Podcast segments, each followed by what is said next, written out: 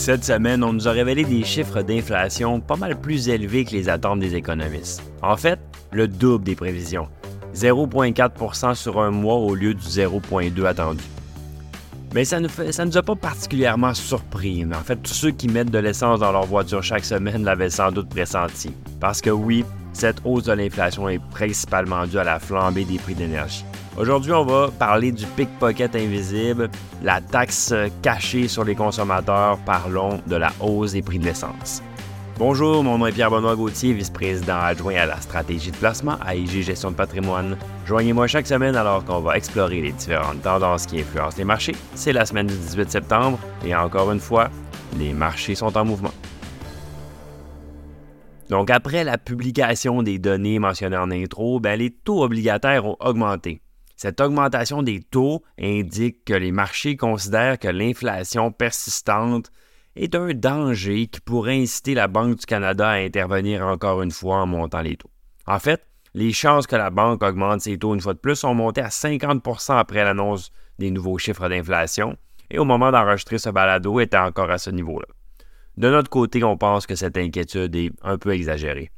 En fait, même si on a raison et que la Banque du Canada en a fini de relever ses taux, c'est ce qu'on croit, le prochain défi à court terme reste la hausse des prix du pétrole et l'impact que ça a sur le consommateur. On estime que les prix du pétrole pourraient augmenter à court terme. Après avoir franchi la barre des 90 pour le WTI, on pense qu'il pourrait dépasser de 100 dans les 6 à 12 mois à venir. On a regardé pour ça plusieurs indicateurs. Premièrement, le resserrement entre l'offre et la demande, ou les, la dynamique plutôt entre l'offre et la demande. Malgré les prix élevés, ben, le nombre de puits de pétrole actifs aux États-Unis demeure relativement faible, voire même en baisse. À la même période en 2022, il y en avait 100 de plus actifs selon la métrique Baker Hughes. En 2018, 350. En 2014, 1000 de plus. Et pourtant, la production persiste et augmente. Ça reflète les avancées technologiques dans l'extraction. Maintenant, il reste à voir si les producteurs vont augmenter le nombre de puits pour équilibrer le déficit entre l'offre et la demande. Parce que l'OPEP a commencé à limiter les approvisionnements en 2022, mais ça, ça continue. Les réductions de l'Arabie saoudite et de la, Russie, sont importantes. Pendant ce temps-là, la demande en Chine, elle, elle est en hausse. Goldman Sachs estime euh, que le déficit pourrait atteindre 2,3 millions de barils par jour pour le prochain trimestre. Deuxièmement, les positions spéculatives se renforcent.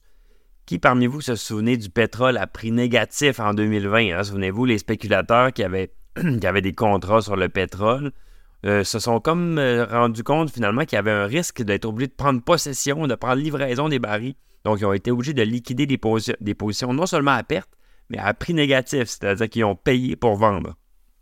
Eh bien, trois ans plus tard, leur trauma est enfin derrière eux, les spéculateurs sont de retour. On voit les positions longues qui augmentent et les positions courtes en baisse, les paris sur le pétrole reprennent. Avec ces facteurs qui poussent à la hausse, on peut se demander c'est quoi les conséquences au-delà de payer son essence plus cher? Eh bien, historiquement, les récessions ont suivi des chocs pétroliers. On n'en est pas là encore, mais le risque existe. L'économie mondiale n'aime pas les hausses brusques des prix de l'énergie.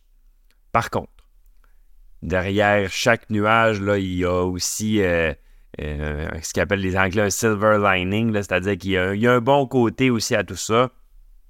C'est-à-dire que la hausse du pétrole, même si ça pénalise le consommateur mondial, ben, il faut quand même se rappeler que le Canada, ça reste une économie pétrolière.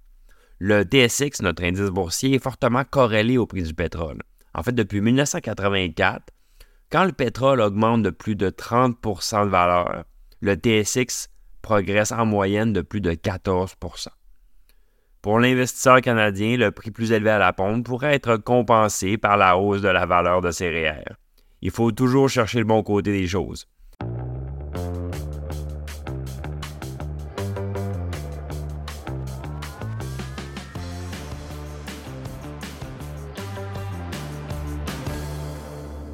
Le contenu de ce balado, y compris les faits, les perspectives, les opinions et les recommandations, ne doit pas être pris ni être interprété comme un conseil en matière de placement, ni comme une offre de vente ou une sollicitation d'offre d'achat de tout titre cité. On ne doit pas se fier sur le contenu de ce balado à quelque fin que ce soit, et IG, Gestion de patrimoine, n'est aucunement responsable de son utilisation. Le présent balado renferme des énoncés prospectifs qui décrivent nos attentes actuelles ou nos prédictions pour l'avenir. Les renseignements prospectifs sont assujettis à des risques, incertitudes et hypothèses pouvant donner lieu à des écarts significatifs entre les résultats réels et ceux exprimés dans le balado. Nos opinions sont susceptibles d'être modifiées en fonction des conditions du marché. Les placements dans les fonds communs peuvent donner lieu à des commissions ainsi qu'à des frais.